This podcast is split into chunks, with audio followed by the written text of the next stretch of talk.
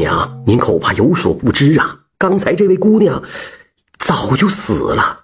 老太太听得糊涂，可是好奇心大起，就问：“哎，我说卖货的，刚才你那两你那两只眼睛是咋看到的？这不是活生生的大姑娘吗？”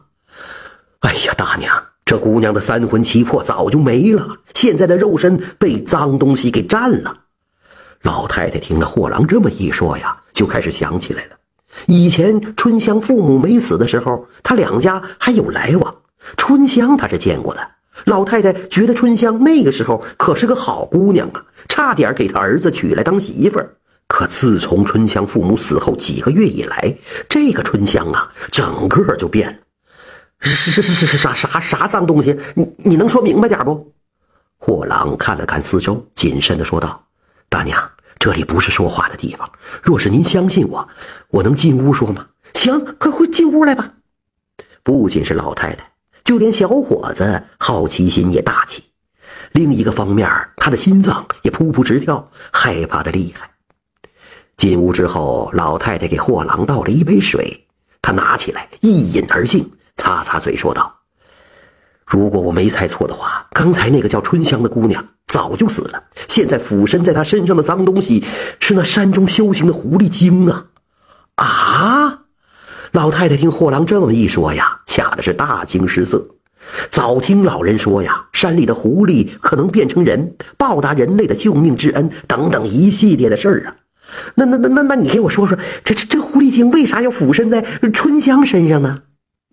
货郎清了清嗓子说：“ 狐狸救人也可以害人。以前我挑着担子做买卖的时候，听到好多关于春香的传闻呢。”卖货郎跟小伙说：“这附身的狐狸呀，还不一定是狐狸精，很有可能是阴狐。啥是阴狐啊？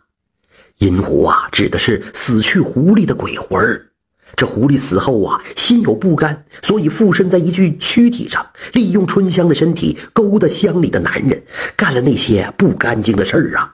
就因为这样，阴狐可以吸男人的阳气，才能修炼呢。如果我没猜错的话，这个阴狐啊，已经吸了四十八个男人的阳气了，就差你一个了。货郎说完，指了指小伙，这可把小伙吓坏了。老太太也脸色大变，求着卖货郎赶紧救命啊！难怪最近村子里死亡的人这么多。这么一想，那些死去的人好像都去过春香那儿，一定是春香吸了他们的阳气。卖货郎还说，阴狐吸了男人的阳气，这个男人也不会马上死，轻者小病一场，重者不治身亡。若是碰到一个阳气重的，虽然不至于死，不过也会大大的减去他的阳寿。卖货郎看到老太太吓得不轻，眉头皱了皱，说：“大娘，您别怕，只要按照我的方法，保管你没事还能把那个阴狐给解决了。”感谢您的收听，想继续收听下一集的，那就点个关注吧。